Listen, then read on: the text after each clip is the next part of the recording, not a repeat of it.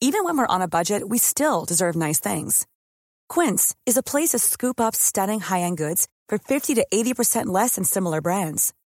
They have buttery soft cashmere sweaters starting at $50, luxurious Italian leather bags, and so much more. Plus, Quince only works with factories that use safe, ethical, and responsible manufacturing. Get the high-end goods you'll love without the high price tag with Quince. Go to quince.com slash style for free shipping and 365-day returns. Ravi de vous retrouver ce soir. À quel âge partirez-vous à la retraite, Marc Menon De quoi vous parlez? De la Russie? À quel âge partirez-vous à la retraite? Avez-vous calculé? ans, Ça veut dire que je dois donc vivre jusqu'à 125 ans. Et vous, à quel âge partirez-vous à la J'ai pas retraite fait ma simulation, mais je compte bien le faire comme tous les Français. Bien, moi j'ai fait ma simulation, c'était il y a 10 ans. Vous faites pas votre âge. On va analyser tout ça. Avant tout, la Minute Info Adrien Spiteri. Elisabeth Borne a présenté la réforme des retraites. C'est la première ministre à détailler le projet de loi cet après-midi. La mesure phare est l'allongement de l'âge de départ à 64 ans en 2030. Une pension minimale pour tous les retraités à 1200 euros a également été annoncée. Accord signé entre les biologistes et la sécurité sociale. Les laboratoires étaient en grève depuis hier. Ils protestaient contre une disposition du projet de loi de financement 2023. Un compromis a finalement été trouvé. Il prévoit une baisse de budget de 250 millions d'euros. Le syndicat des biologistes appelle à mettre fin à la grève dès demain. Et puis les mémoires du Prince Harry, disponibles en librairie. À Londres, certains magasins sont restés ouverts la nuit dernière pour vendre les premiers exemplaires. Dans le suppléant, le, duc, le duc pardon, de Sussex fait de nombreuses révélations. Il raconte notamment avoir pris de la cocaïne et avoir tué 25 talibans en Afghanistan. Le livre sortira dans 16 langues au total. Au sommaire ce soir, avant d'analyser la réforme des retraites, nous nous arrêterons d'abord sur ce monde du travail qui a complètement été euh, bouleversé ces dernières années. Pénurie de talents, quête de sens, grande démission, travailler pour le salaire, par passion, par obligation. Quel sens donnons-nous à la valeur travail aujourd'hui? L'édito de Mathieu Boccoté. Nous analyserons la réforme présentée par Elisabeth Borne. Âge de départ 64 ans en 2030, durée de cotisation fixée à 43 ans en 2027, pénibilité prise en compte, pension minimale à 1200 euros. Plusieurs questions. A-t-on besoin de cette réforme? Est-elle juste? Quel est l'enjeu politique pour Emmanuel Macron? Le décryptage de Dimitri Pavlenko. Après la présentation de la réforme des retraites, les éditorialistes se positionneront sur cette réforme. En quoi est-elle urgente ou pas? Peut-on s'en passer? Et si Emmanuel Macron n'allait pas assez loin y aura-t-il d'autres solutions? La fracture générationnelle est-elle en marche? Le débat du jour. Dans le scandale sanitaire aux Antilles, beaucoup soulignent la responsabilité de l'État. Le chlordécone, pesticide, autorisé aux Antilles mais interdit en métropole, a fait des ravages. Record mondial de cancer de la prostate sur place. Il a fallu des années pour le faire reconnaître. En quoi ce scandale sanitaire fait-il un éventuel écho au scandale sanitaire peut-être du Covid? En quoi la défiance en matière de santé a-t-elle été complètement rompue? Quelles leçons en tirer pour le Covid? Faut-il y voir des similitudes? Le décryptage de Charlotte Dornelas. Et puis les groupes de musique Indochine et Louise Attaque refusent de chanter à Perpignan. En cause, le maire de la ville et Rassemblement national. En quoi faut-il punir les habitants? Quelle corde de la démocratie est ainsi activée? La musique a-t-elle raison sur la démocratie? Y a-t-il des démocraties à rejeter? L'édito de Mathieu Boccoté. Nous allons prendre un peu de hauteur sur l'actualité avec nos mousquetaires. Allez, c'est parti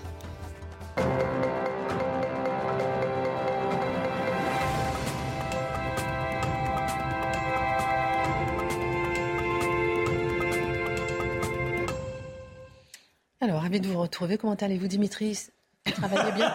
Je, suis, je suis sur les trimestres, là. C'est... Oui, comptez. Vous calculez votre âge de départ à la retraite ou bien? Non, non, essayé de calculer quand Il pas la, la réforme Touraine sera pleinement en vigueur.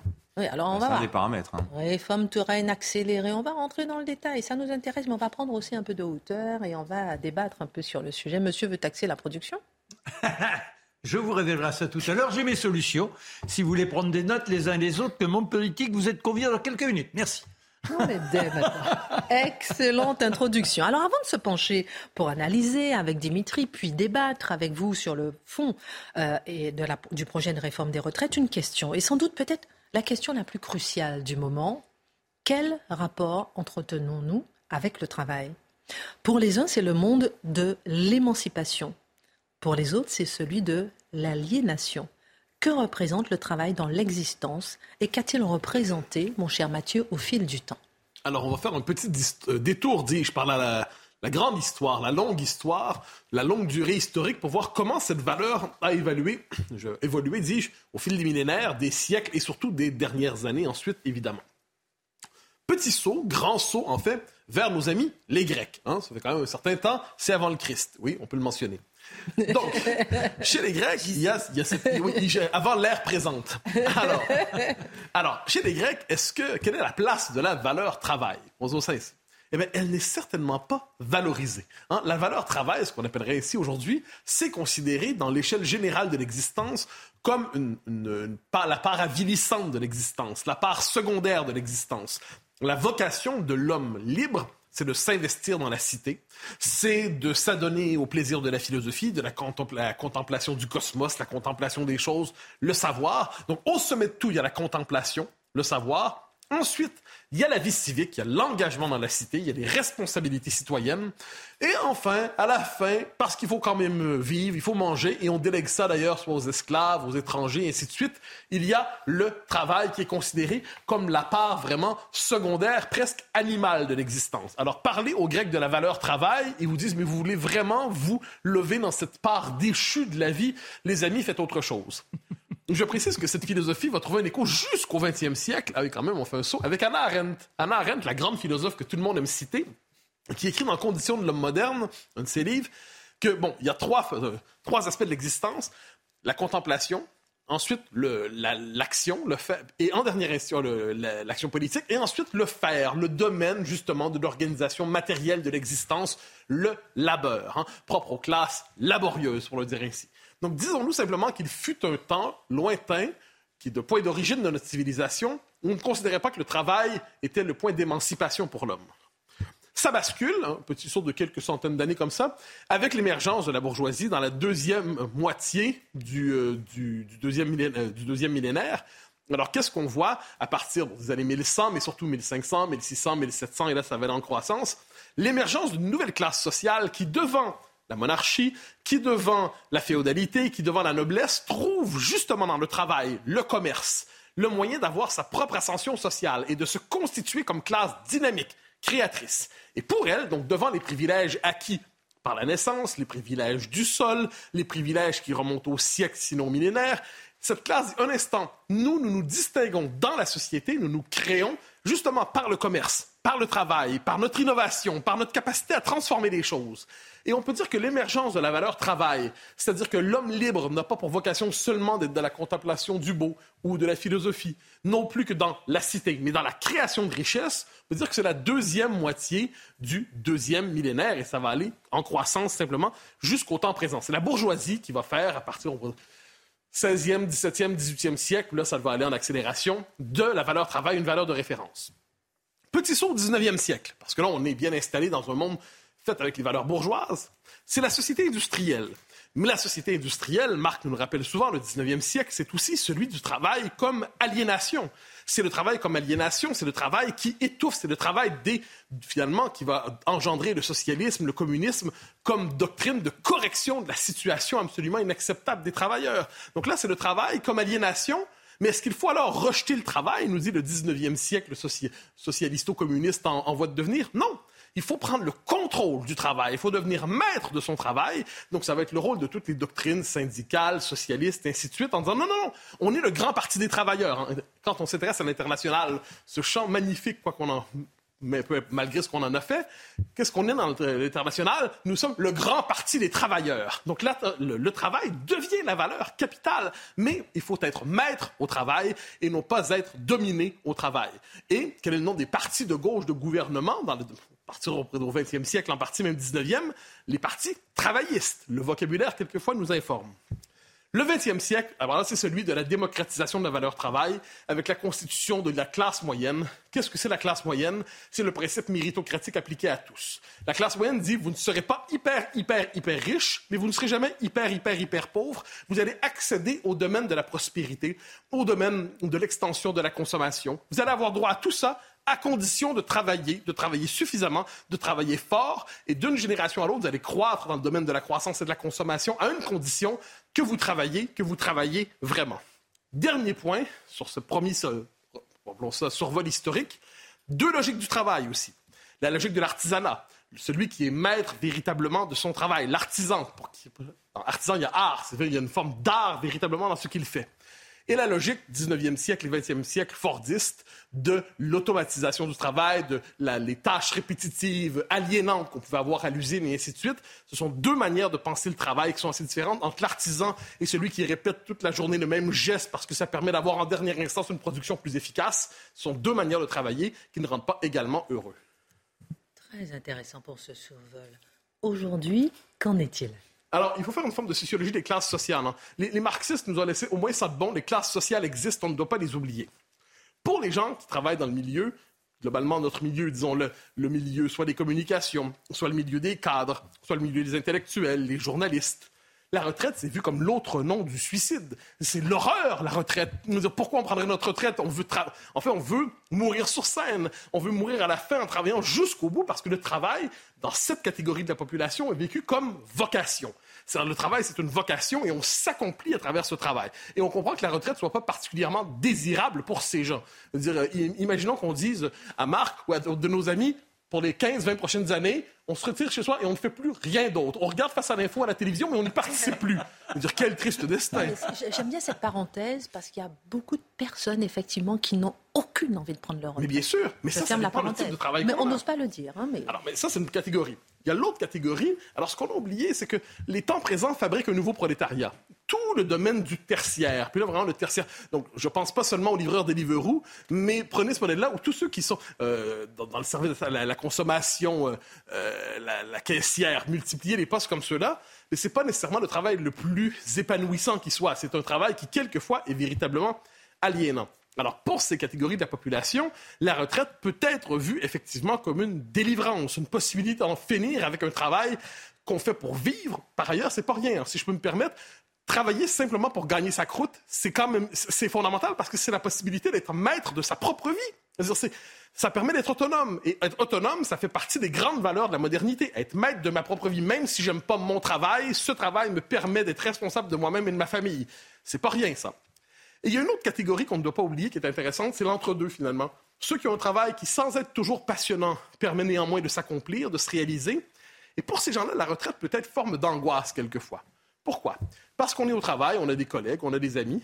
Et quand on se retire du travail, bon, quand on est travail, c'est un peu compliqué quelquefois en passant, parce que vu le développement de l'urbanisme aujourd'hui, quelquefois on habite à 100 km presque du lieu où on travaille, alors une partie de l'existence est aliénante, ne serait-ce que se rendre travailler, c'est aliénant quelquefois. Mais quand vous arrivez au temps de la retraite, pour certains qui ont beaucoup d'argent, eh ça peut être effectivement la douce retraite oisive.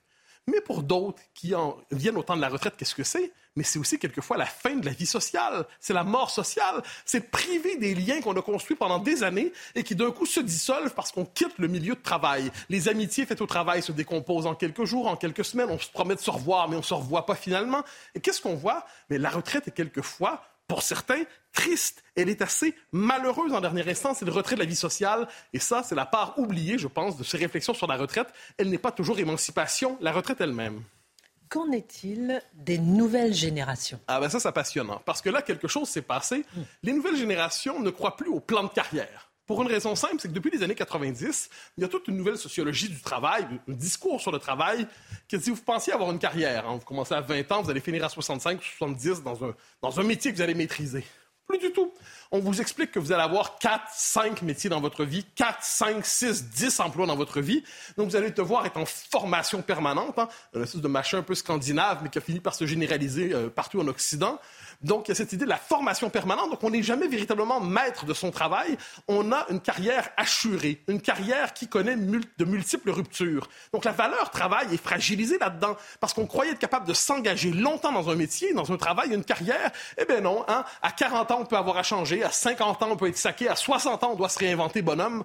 Euh, à 60 ans, se réinventer, c'est pas nécessairement la chose qu'on a envie de faire dans la vie. Les nouvelles générations ont presque intégré ça. La jeune génération, j'entends ceux qui me feront passer pour un vieux. Je les déteste pour cela. Alors là. Et moi, l'arrière-grand-mère. Ah, mais, et Marc, bienvenue, au club. Le vénérable du sommet, comme dans Astérix. Alors, qu'est-ce qu'on voit à travers ça? Et là, on a une jeune génération qui vit vraiment dans l'instant présent, qui, qui, ne pense plus sur le mode de la carrière, mais du contrat, et qui a un avantage démographique en ce moment. Ça, combien de fois on entend les patrons nous dire les jeunes se présentent en entreprise et nous disent qu'est-ce que vous pouvez faire pour moi dans, le bon vieux temps, c'était pas exactement comme ça. On demandait qu'est-ce que tu veux faire pour l'entreprise? Et là, désormais, il y a un avantage démographique des plus jeunes qui disent qu'est-ce que vous pouvez faire pour moi? Et je veux pas par ailleurs travailler le vendredi, peut-être pas non plus le lundi.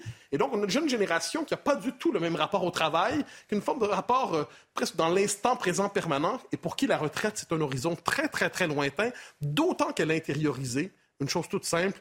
Le jour où elle arrivera à la retraite, quelle que soit la réforme qui sera imposée, il ne restera plus un sou dans la caisse pour elle. Dès lors, elle vit dans l'instant présent, elle ne se projette pas dans la culture du travail, ou alors c'est un travail qui est toujours vécu comme une aventure d'un moment, une expérience d'un autre moment. Tout ça n'est pas condamnable en soi. Euh, l'existence n'est pas que dur labeur, mais la jeune génération, je crois que dans sur une centaine d'années, c'est probablement la première à regarder la retraite avec un immense point d'interrogation et en n'y voyant pas le stade ultime du bonheur dans l'existence. C'est comme si elle voulait vivre sa retraite à temps plein tout en bénéficiant des fruits de l'argent. C'est une forme de synthèse. Ce qu'elles veulent finalement, comme dirait Richard Desjardins, grand chanteur québécois, c'est pas un job, c'est de l'argent. Merci beaucoup pour votre regard. J'ai reçu un SMS d'un très grand chirurgien que je ne citerai pas qui m'a dit que je ne veux absolument pas partir à la retraite. Vous avez raison. Elisabeth Borne a dévoilé le projet de réforme. Donc la mère des réformes, cher Dimitri, disent certains en Macronie. On va en débattre tous ensemble dans un instant. D'abord, on va répondre aux grandes questions qui se posent. Cette réforme est-elle nécessaire, Dimitri? Cette réforme est-elle juste, Dimitri? Comment le gouvernement va-t-il s'y prendre pour faire adopter cette réforme alors que les Français n'en veulent pas, mon cher Dimitri? Pour commencer, à quoi ressemble cette réforme? Bah, Juste pour rebondir sur ce que disait Mathieu à l'instant, précisément, c'est pour lutter contre cette euh, certitude que les caisses seront vides. À quoi bon? À quoi bon contribuer au système si euh, la retraite, c'est pour les vieux de maintenant et pas pour nous dans 20 ou 30 ans? C'est ça un petit peu le, fond du dossier, la solidarité intergénérationnelle. Euh, ensuite, sur l'adhésion à la réforme, alors là, ça va être le gros sujet parce que Honnêtement, le gouvernement a bien travaillé en un mois pour déminer de nombreuses choses, sauf qu'on voit que les Français sont en pleine radicalisation anti-réforme. Vous avez un sondage là, c'est 80% des Français qui sont contre la réforme, la retraite à 64 ans.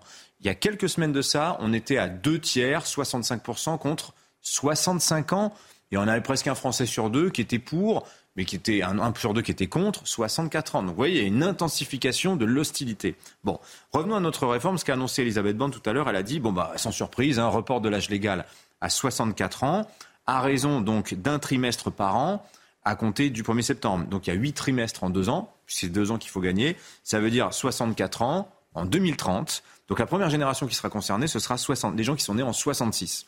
Euh, tout ça s'accompagne d'une accélération de la réforme Touraine de 2014. Vous vous rappelez, c'est la réforme qui dit qu'il faudra avoir cumulé 43 ans de cotisation pour toucher sa retraite euh, à taux plein. Donc là, on est sur un calendrier d'un trimestre en plus tous les trois ans. On passe à un trimestre par an. Bon, je trouve qu'il y a une certaine cohérence. Dès cette année, d'ailleurs. Oui, oui, bien sûr. Ben, elle, est déjà en, elle est déjà en cours, hein, la réforme Touraine. Mais il y a une certaine cohérence parce qu'aujourd'hui, on entre en moyenne sur le marché du travail à 21 ans. Vous calculez 43 ans, ça vous amène à 64 ans. Donc vous voyez, c'est quand même assez cohérent dans le projet gouvernemental. On maintient 67 euh, ans comme âge d'annulation de la décote. Vous savez que ça veut dire que, par exemple, quelqu'un qui a commencé à 26, 27 ans, pour faire ses 43 ans, il faudrait qu'il bosse qu'à 69, 70. Non, on restera à 67 ans. Vous pourrez partir à taux plein. Euh, alors, le gouvernement a mis en scène ça autour de trois piliers en disant cette réforme, c'est équilibre, justice, progrès. Bon, je laisse la com gouvernementale, mais vous allez voir ce que veut dire par là le gouvernement. Sur l'aspect équilibre, c'est l'équilibre du système. Parce qu'en fait, la communication gouvernementale ces dernières semaines a consisté à dire il faut sauver le, système des retraites comme s'il allait mourir, comme s'il allait exploser, euh, noyer sous des montagnes de dettes. Bon, c'est pas tout à fait ça. La réalité, c'est qu'on se trimbalait à l'horizon 2030 13 entre 12 et 20 milliards de déficit chaque année et du déficit qui s'accumule. Donc 12 milliards la première année, plus 12 la suivante, etc., etc. Ça commençait à faire une jolie petite montagne de dettes. Euh, donc là, avec cette réforme, on va avoir 17,7 milliards par an. Ça veut dire que notre déficit est comblé et qu'il nous reste en plus 4 milliards d'euros. Ces 4 milliards d'euros qui vont être employés à quoi? Eh bien, à toutes les mesures d'accompagnement, euh, le lubrifiant, si vous voulez, euh, l'adoucissant, vous appelez ça comme vous voulez, pour faire passer la réforme auprès des Français. Alors, c'est quoi ces mesures?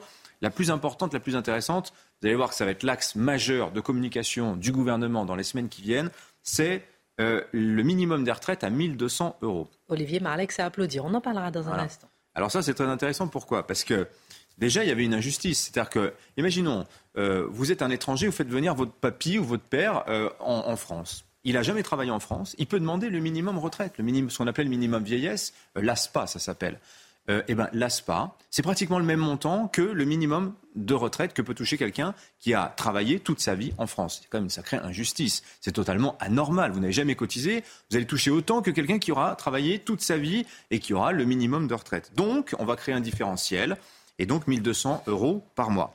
Alors, pour qui Est-ce que ce sont? Pour les futurs retraités ou pour tous les retraités? Le flux ou le stock? Alors, là, là-dessus, c'est très intéressant ce qu'a dit Elisabeth Borne. Elle a dit donc le flux, les nouveaux futurs retraités, oui, et y compris les agriculteurs, les salariés, les artisans commerçants. Ça, c'est très important. Là, c'est une vraie mesure de justice sociale. Je souscris à, ce point de la communication du gouvernement. Euh, mais qu'en est-il des autres? Alors ça, c'est renvoyé à une négociation dans les jours qui viennent. Vous savez que, par exemple, les LR soutenaient l'idée qu'il fallait que tous les retraités, y compris ceux qui sont déjà à la retraite, puissent bénéficier de ce minimum de 1200 euros. Vous allez voir que ce n'est pas tout à fait le même tarif. Je vous ai dit, 4 milliards d'euros d'excédent pour financer tout ça. Si vous payez tous les retraités euh, qui sont minimum, là, vous remontez à 1200 euros, ce n'est pas tout à fait la même note. Vous passez de 500 millions à 2 milliards 5. Et là, je pense qu'il n'y a pas assez d'argent dans le projet gouvernemental. Mais je vous en reparlerai. Alors, ensuite, euh, les autres annonces, hein, je passe un peu plus vite. Carrière longue et pénibilité.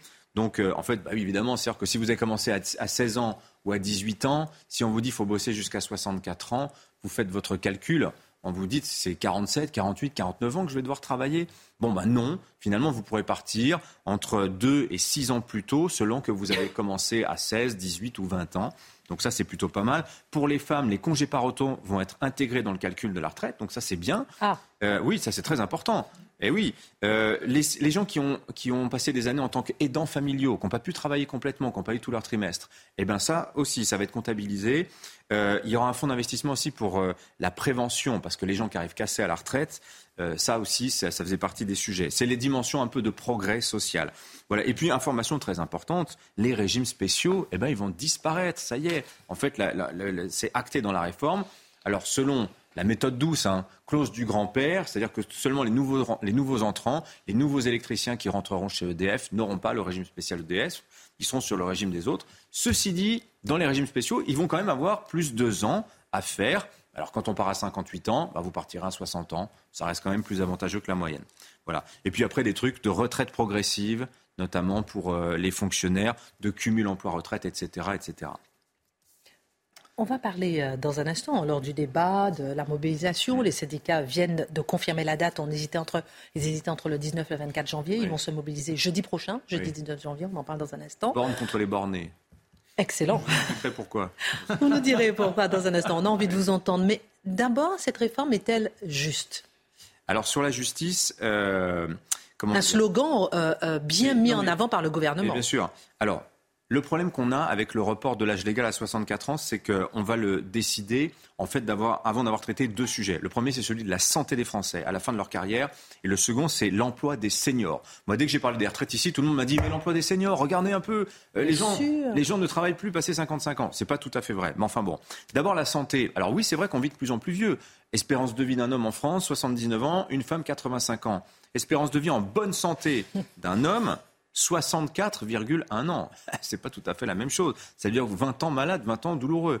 Une femme, c'est 62,7 ans. C'est-à-dire qu'une femme qui doit travailler jusqu'à 64 ans, eh ben, il y a pendant un an et demi, ce sont des moyennes, hein, elle travaille en mauvaise santé. L'Institut des politiques publiques, qui produit plein de données, plein de statistiques, notamment sur les retraites, nous dit que un quart des ouvriers, c'est beaucoup, hein, un quart est en invalidité avant de partir en retraite à 62 ans.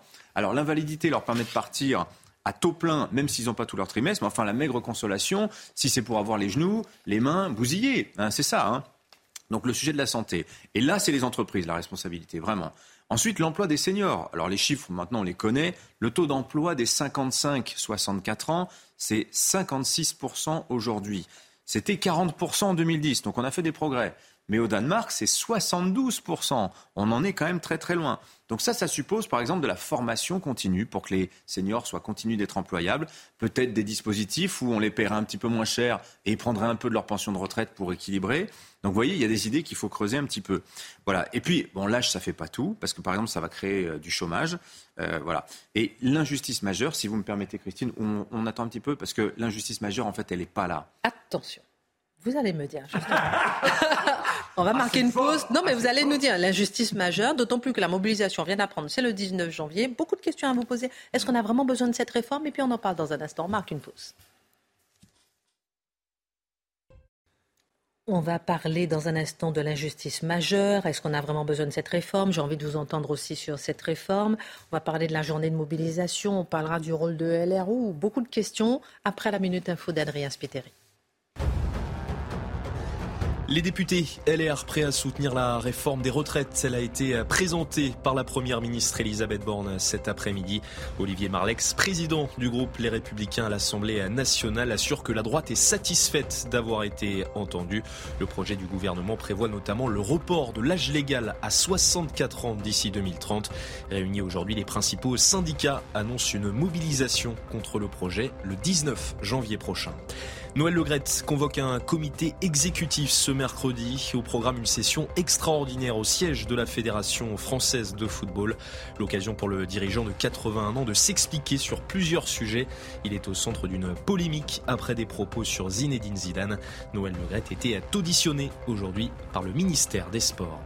Et puis les déferlantes refusent de s'installer à Perpignan, conséquence du refus d'Indochine et de Louise Attaque de s'y produire. La ville étant tenue par le Rassemblement national. Les organisateurs se disent en quête d'un nouveau lieu pour le festival. Revenons sur cette réforme euh, des retraites présentée euh, euh, ce soir. L'injustice majeure, selon vous, c'est laquelle? Alors, à mon avis, elle n'est pas dans l'âge, le report de l'âge. Je sais que la majorité de Français sont contre. Euh, finalement, à la lumière de ce que je vous ai dit, on n'a pas parlé de la démographie aussi. Ça, c'est euh, comme la gravité, hein, cette espèce d'énorme force qui rend les choses nécessaires. Euh, voilà. Dans la justice majeure, elle est dans la répartition des efforts. Parce que à qui on va demander de combler les déficits de notre système de retraite aujourd'hui? Mais aux seuls actifs. On ne demande rien aux retraités. Et même mieux que ça, on va leur faire des cadeaux. On va leur faire des cadeaux. La, la retraite à 1200 euros. Je ne dis pas que c'est injuste, c'est nécessaire, cette retraite à 1200 euros. Seulement, alors qu'en 2017, Emmanuel Macron, rappelez-vous, n'avait pas hésité à augmenter la CSG des retraités euh, pour financer la baisse de cotisation euh, sociale des petits salaires. Hein. Et il y avait cette logique d'Emmanuel Macron de dire que le travail, c'était logique, que les retraités qui avaient bien vécu, qui avaient un niveau moyen de vie supérieur aux, actifs, c'était normal qu'ils participent à aider, à soutenir le pouvoir d'achat des actifs. Et bien là, en 2023, c'est tout le contraire. La solidarité, la solidarité intergénérationnelle, elle est complètement dans l'autre sens, des actifs vers les retraités. Hein. Et en fait, voilà, les retraités sont choyés par Emmanuel Macron. Il est plus conservateur qu'en 2017 parce qu'il sait que sa, clientèle électorale, il fait 11 points de mieux euh, que l'ensemble euh, de son électorat chez les retraités. 37% des plus de 65 ans votent Emmanuel Macron. Donc euh, Emmanuel Macron, il a bien compris que s'il y avait un public à épargner et un public qui soutient cette réforme, c'était les retraités. Je peux me permettre de vous taquiner, il ne va pas se représenter. Pourquoi ah Serait-il, euh, épargnerait-il les retraités? Je vous pose la question. Effectivement, on aurait tout aussi bien pu demander aux retraités, pas forcément tous, mais aux retraités aisés, bah, d'avoir un petit effort, euh, une baisse de pension, ou par exemple une augmentation de cotisation. Je ne vais pas me faire des copains en disant ça. Hein. Mais je veux dire, euh, si on parle d'équité sociale, ça n'est pas normal que les actifs prennent seuls en charge cette retraite. Parce que quelque part, si aujourd'hui on n'a plus qu'un un actif ennemi pour un retraité, c'est parce que les retraités, à 40 ans, n'ont pas fait assez d'enfants. On pourrait aller aussi dans cette direction-là. De même, on ne demande pas grand-chose aux entreprises, pour le moment. Hein, parce qu'il a été question, François Bayrou l'a proposé, euh, d'augmenter les cotisations patronales en disant, après tout, elles font pas le jeu sur l'emploi des seniors ou sur le fait de préserver la santé, la prévention de leurs salariés. Eh bien, très bien qu'elles contribuent davantage au système de retraite. Donc, vous voyez, moi, je pense que la vraie injustice, elle se situe à ce niveau-là. Il ne faut pas s'étonner qu'il y ait un tel refus aujourd'hui dans les syndicats, chez les actifs, et notamment la, clientèle politique de Marine Le Pen euh, sur ce thème-là, parce que c'est un public d'actifs qui voit bien que ce sont eux qui vont payer cette réforme qui, par ailleurs, moi, à titre personnel, que je pense nécessaire pour diverses raisons, je vous l'ai dit, budgétaires et notamment démographiques. Donc vous avez répondu à la question de cette réforme. On en a vraiment besoin. Bah, écoutez, moi, il y a une question de principe. C'est un système assurantiel. Est-ce que vous iriez assurer votre voiture chez un assureur qui est en déficit constant? Eh ben, un système d'assurance doit être à l'équilibre. Et quelque part, je trouve totalement anormal que ça qu'on passe par une espèce de conflit social et qu'on voit comme une régression, ce qui est une simple mise à jour, un re-règlement d'un système Point barre, c'est juste ça, c'est technique, les 64 ans, c'est pas politique, et ça ne devrait pas prendre ces proportions. Vous n'êtes pas un peu, euh, je vois que Mathieu Bocoté hoche la tête, vous n'êtes pas un peu tous les deux, peut-être tous les quatre, déconnectés un peu de la réalité C'est une question que je vous pose. Lorsqu'on voit que Jean-Luc Mélenchon dit que c'est une grave régression sociale, lorsqu'on voit que Marine Le Pen dit que c'est faire barrage à une réforme, euh, qu'il faut faire barrage à une réforme injuste. Faites plus confiance à des politiques qu'à vos éditorialistes c'est une, question... une question que je pose justement, parce que c'est une question que je pose pas forcément par rapport aux politiques, mais par rapport aux Français. Mathieu Bocoté, qui eux justement ne veulent pas de cette réforme. Quel est votre regard là-dessus? Euh, je pense que la question des retraites en France est devenue un symbole, en fait, qui dépasse largement son contenu concret, son contenu pratique. Dans la plupart des autres pays occidentaux, dans la plupart, et je pense que de ce point de vue, ils n'ont peut-être pas tort, euh, la question de l'âge de la retraite est une question globalement technique. C'est-à-dire le débat sur les retraites n'est pas inexistant, mais c'est un débat technique dans la vie publique qui pardon, concerne généralement des actuaires, des spécialistes des finances publiques qui cherchent à voir, bon, puisqu'on vit davantage, puisqu'on vit plus longtemps, il faut donc ajuster l'âge de la retraite. Et c'est une question plutôt technique. Vous êtes en train de nous dire que chez nous, c'est émotionnel J'ai l'impression que c'est devenu chaque pays euh, charge mythologiquement certains enjeux. Euh, je, dans certains pays, par exemple, la question de l'hydroélectricité, c'est une question de fierté nationale. Mais en France, chez nous, par exemple, euh, alors qu'en France, la question des retraites est devenue le symbole pour plusieurs de l'acharnement d'une certaine élite à vouloir à tout prix casser le modèle social français et ne pas tenir compte des aspirations populaires. Donc c'est devenu le symbole pour certains d'une forme de réformisme libéral à tout craint qu'il faut stopper. Euh, on peut y voir l'héritage de François Mitterrand. À bien des égards, c'est l'héritage de Mitterrand qui a surpolitisé et suridéologisé la question de la retraite. Il n'en demeure pas moins qu'aujourd'hui, la, la somme d'énergie politique qu'il faut mobiliser pour une réforme qui concrètement n'est pas si ambitieuse que ça, ça nous montre bien qu'on est devant un blocage euh, politique qui touche même la psychologie nationale. On parlera effectivement du rôle des LR, du rôle des syndicats, de la contestation. Euh, votre regard, euh, mon cher Marc, justement, sur cette réforme et sur les réactions, justement où on dit que certains disent que c'est un coup d'envoi pour une guerre sociale. Non, mais déjà parce qu'on est toujours, on est des petits comptables politique, on est au-delà du petit comptable. J'essaierai tout à l'heure de formuler quelques propositions qui me paraîtraient logiques d'envisager. Mais restons dans l'analyse là. Dans un premier temps. Je me ramifie à mes, à mes camarades. Mathieu fait une excellente chronique rappelant ce qu'a été la valeur travail. Restons quand même sur ce qui nous a imprégné, les Grecs. C'est-à-dire une valeur intellectuelle, et pour jouir de cette valeur intellectuelle, il faut avoir du temps. Après, c'est cette condamnation que nous avons tous à des longs cheminements qui sont des punitions le matin et le travail pour se rendre donc à son labeur. Ça, ça vous épuise. Avant d'arriver, vous êtes exténué. Mais là, il n'y a pas de solution à ça. C'est-à-dire que vous pourriez sans doute virevolter en allant vous rendre tous les jours à votre euh, emploi, si vous n'aviez pas ces pesanteurs, ces choses qui vous laminent, qui font que vous n'êtes déjà plus un individu, vous êtes là tassé comme des sardines, c'est indigne. Ça, c'est un point. Combien de professions, et les jeunes, on peut les comprendre, aujourd'hui sont dévalorisées C'est-à-dire qu'on vous demande d'être présent à un endroit, mais c'est d'une sinistrose invraisemblable. Vous n'avez plus la possibilité d'une responsabilité de décision. Vous obéissez à des protocoles. Vous êtes un accompagnateur de, machines. Vous êtes astreint à une sorte d'atrophie intellectuelle. Et sinon, c'est une atrophie physique en répétant les gestes. On ne peut pas demander à des gens de s'engager comme ça pendant des années et sans visibilité. Donc je pense qu'on ne peut pas parler des retraites, uniquement des retraites, sans parler de notre monde. Qu'est-ce que notre monde? Comment l'envisager? Et sortir de ce conflit, l'hypercapitalisme, le communisme? Il y a des questions à se poser et ça, ça me paraîtrait essentiel et on ne le fait pas. Ben, sur ces points-là, la pénibilité, tout ça, il y a des réponses qui tentent d'être apportées par le gouvernement. Après, la question, vous cherchez la raison de l'opposition des, Français euh, à, cette réforme. Moi, ce que je dis, c'est qu'en réalité, ça ne devrait même pas être la Première ministre qui, la présente. Ça devrait être un truc de partenaires sociaux, point barre. Ça ne devrait même pas être politique.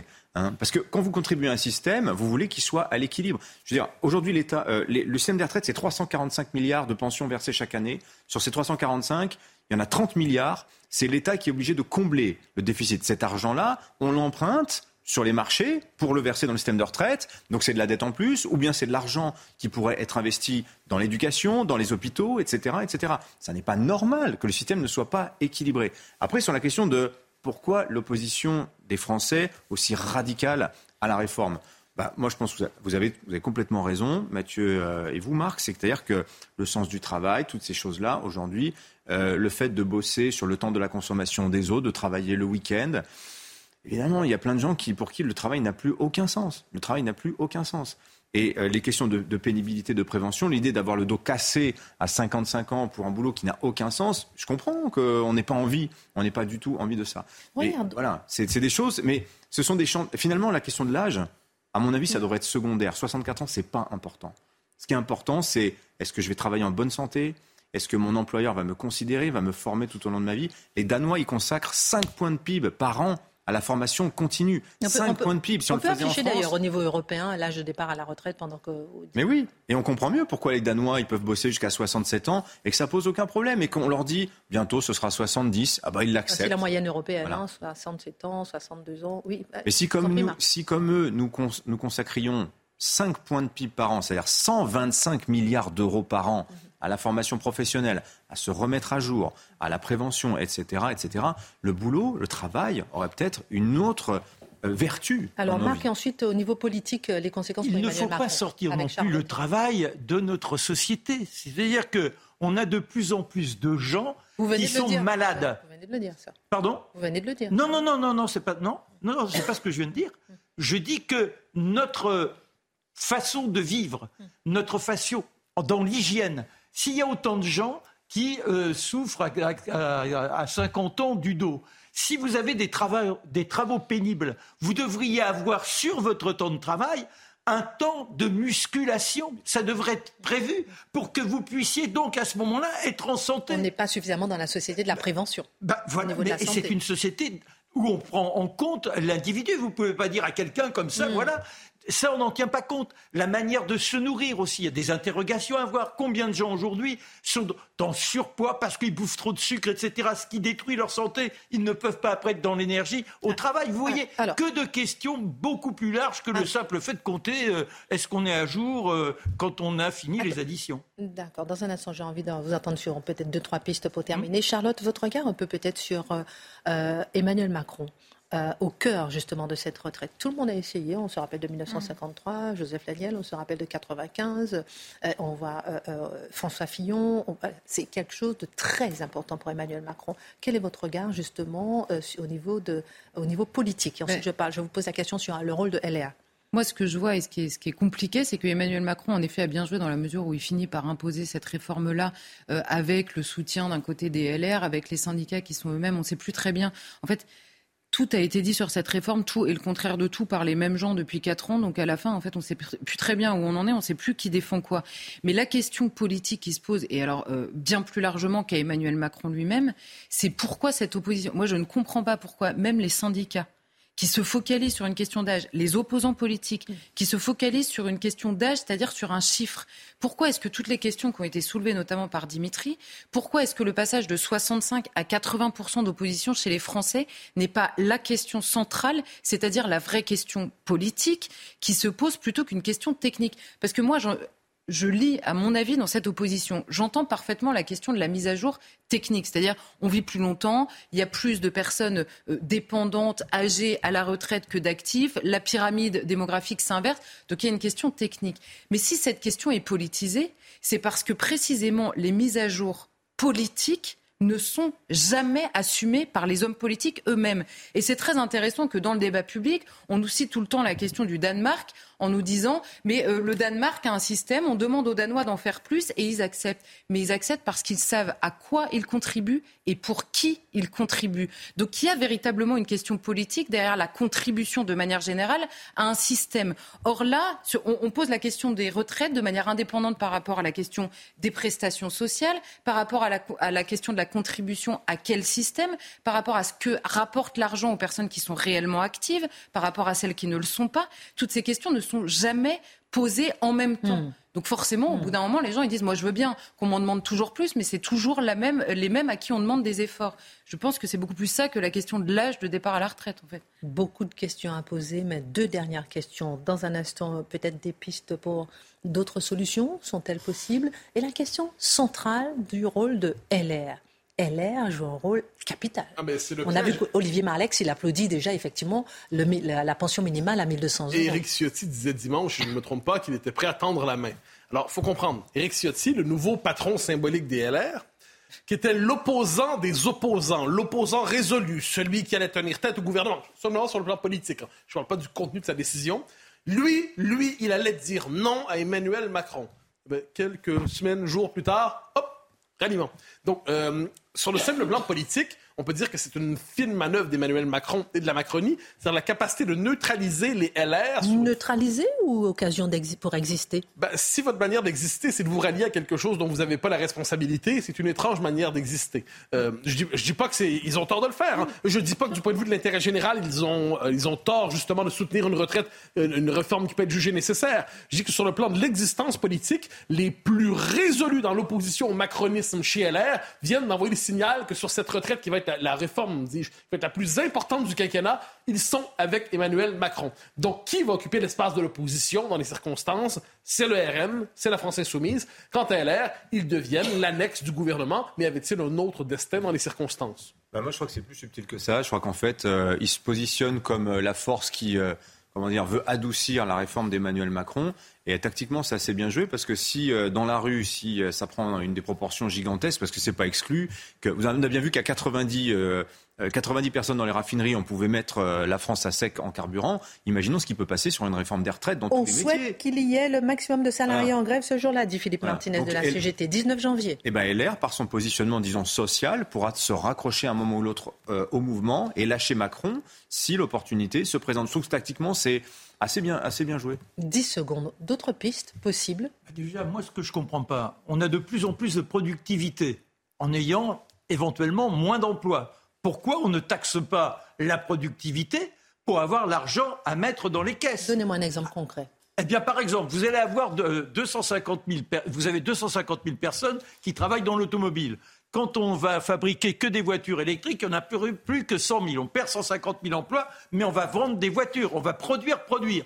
Ben là, il faudrait donc, sur le prix de vente des voitures, prendre une somme qui irait dans la caisse de, ceux qui sont privés de travail. De la même façon, on a délocalisé, vous avez des usines qui sont ailleurs, mais quand le travail qui est enlevé aux Français parce que c'est produit ailleurs, il faut euh, comment euh, taxer ce qui nous vient d'ailleurs et qui nous, a, qui nous a été retiré dans la logique d'équilibre des comptes. Voilà. Ce sont, et, puis, et puis également, c'est sur la bourse. La bourse, les tractations, on pourrait prendre une petite, un petit truc là-dessus, parce que les tractations de la bourse montent, descendent grâce au travail des gens. J'ai envoyé un petit SMS à Elisabeth Borne pour vous prendre au sein du gouvernement comme conseil. Merci en tout cas pour votre regard. Charlotte, euh, on va parler dans un instant de Indochine et de Louise Attaque euh, par rapport à, aux maires de Perpignan qui ne veulent pas jouer sur place et qui ne vont pas jouer sur place.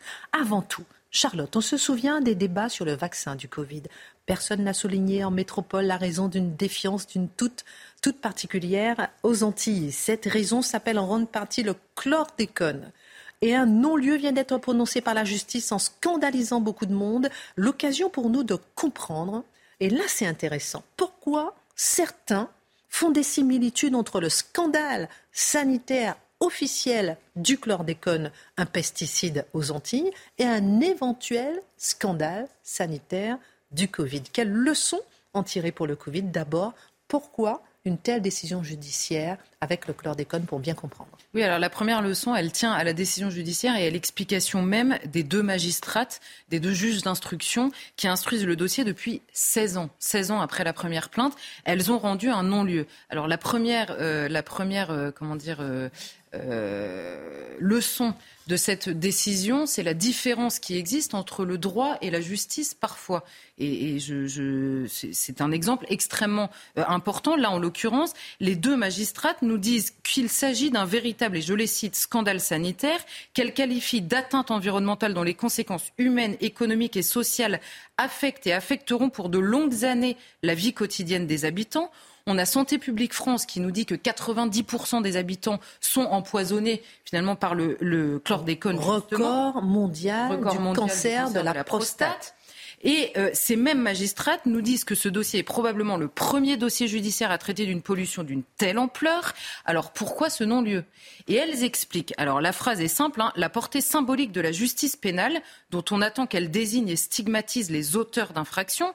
Donc le but d'un procès, s'il y a un coupable, il faut le désigner a un corollaire, celui d'en accepter le cadre strict et les contraintes exigeantes, d'en reconnaître les principes fondateurs et d'en admettre les limites constitutionnelles. Tout ça pour dire quoi? Elles disent il y a un scandale sanitaire, il y a des victimes qui sont identifiées, il y a un lien entre l'utilisation de ce produit qui a été encouragé euh, par les pouvoirs publics notamment et les victimes directes, mais simplement on ne peut pas, dans l'état actuel du droit, dans l'état de notre droit, on ne peut pas désigner un coupable directement. Donc il y a la difficulté de rapporter la preuve pénale des faits, le décalage entre la période où ces faits ont été commis et le moment de la première plainte, et la difficulté d'appliquer des textes qui ont évalué avec le temps. Donc nous avons une décision qui est prise dans l'état du droit et en même temps une ordonnance de ces deux magistrates qui condamne symboliquement du coup, mais sur le fond de manière extrêmement claire, le déni des pouvoirs publics français. Donc outre le scandale sanitaire, il y a dans cette décision la reconnaissance malgré tout de ce qui était, euh, de ce qui aurait pu être traité, si je prends des mots un peu plus récents, de complotisme, d'exagération et de populisme dans la bouche de beaucoup euh, de nos compatriotes euh, ultramarins, comme on dit, sur cette question du chlordécone en particulier. Et là où votre question est toute et me semble extrêmement pertinente dans la séquence, c'est que cette décision est prise et que là, tout à coup, on se souvient du comportement pendant la période du Covid et de ce mot chlordécone qui en métropole nous semble un peu nébuleux mais qui revenait en permanence dans les débats pendant la crise du Covid. Quelle est justement l'histoire de l'utilisation euh, du chlordécone et du déni des pouvoirs publics qu'évoquent ces magistrates et qui fait bondir la population et ses représentants politiques? Bah, en gros, on parle de l'utilisation, c'est un pesticide, le chlordécone, qui est utilisé contre le charançon qui pousse notamment, enfin qui, bousille les bananeraies euh, en l'occurrence, et qui a été interdit aux États-Unis en 76 avec la publication d'un rapport de l'Institut national du cancer américain euh, sur les effets cancérigènes du produit. À la suite de ça, le produit est interdit. Les États-Unis, en termes de scandale sanitaire, ils s'y connaissent. Donc l'interdiction aux États-Unis, normalement, ça, ça, allume un peu des lumières dans la tête de tout le monde. Bon, le produit est classé cancérigène possible pour les humains par l'OMS en 79.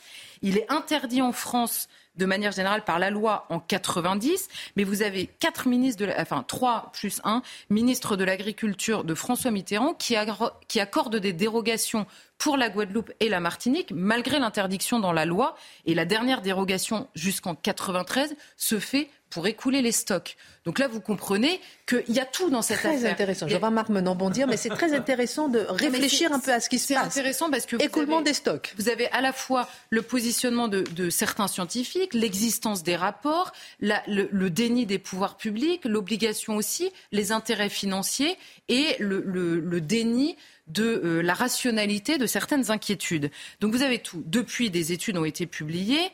On trouve un article qui date de 2018 alors je, le cite exprès, qui est sur le site de Santé publique France. C'est un rapport officiel, un article officiel qui écrit une association positive significative a été retrouvée entre l'exposition au chlordécone estimée euh, par la mesure de sa concentration plasmatique et le risque de survenue d'un cancer de la prostate. Cet article publié par Santé publique France l'est en 2018. Et vous avez en 2019 Emmanuel Macron devant tous les élus de l'outre-mer qui dit il est impossible de dire avec certitude qu'il y a un lien entre les deux, ce que pourtant euh, pointent beaucoup d'études.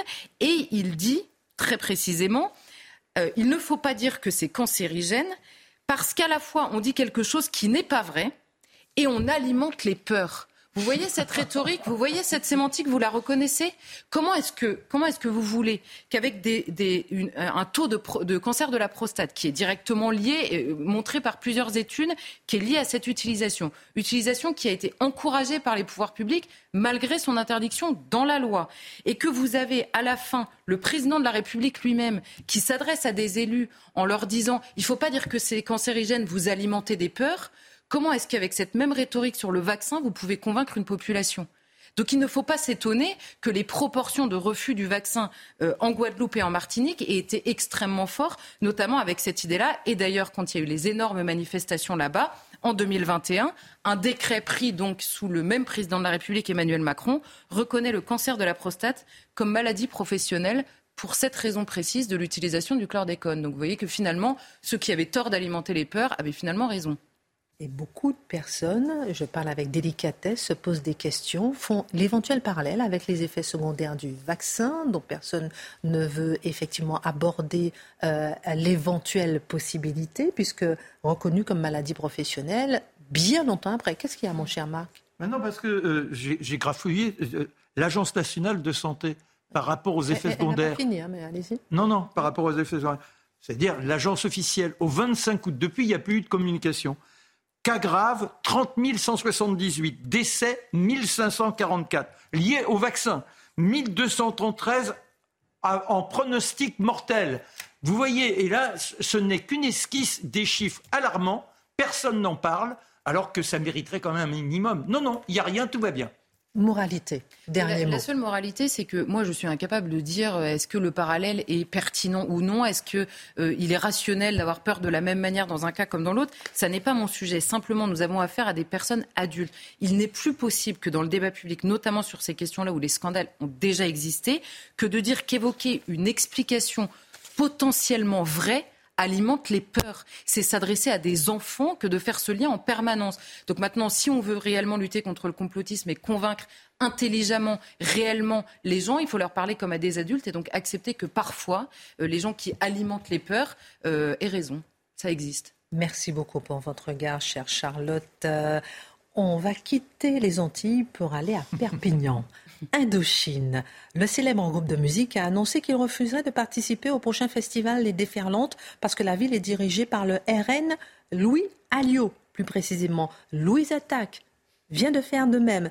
Que penser de cette politique du boycott? Est-elle justifiée? Ben, J'ai l'impression que Indochine, sans faire de mauvais jeu de mots, a l'impression de s'égarer dans la vallée infernale dont le héros s'appelle Louis Alliot. C'est-à-dire, ils ont l'impression, sans mauvais jeu de mots, euh, c'est le, vieux folklore antifasciste des années 90 en, en 90 en France, où plusieurs chanteurs disaient Je refuse d'aller chanter dans telle ville qui dirigeait à l'époque par le Front National, parce que si j'allais chanter dans cette ville, j'irais légitimer le choix des électeurs qui ont fait le choix de la bête immonde. Donc, pour leur faire la leçon et qu'ils comprennent qu'on ne doit pas mal voter, eh bien, nous n'irons plus chanter en cet endroit. Avez-vous bien compris? Si vous, vous votez bien, on chante. Vous votez mal, on chante plus. Ça, c'est de la punition, mes amis.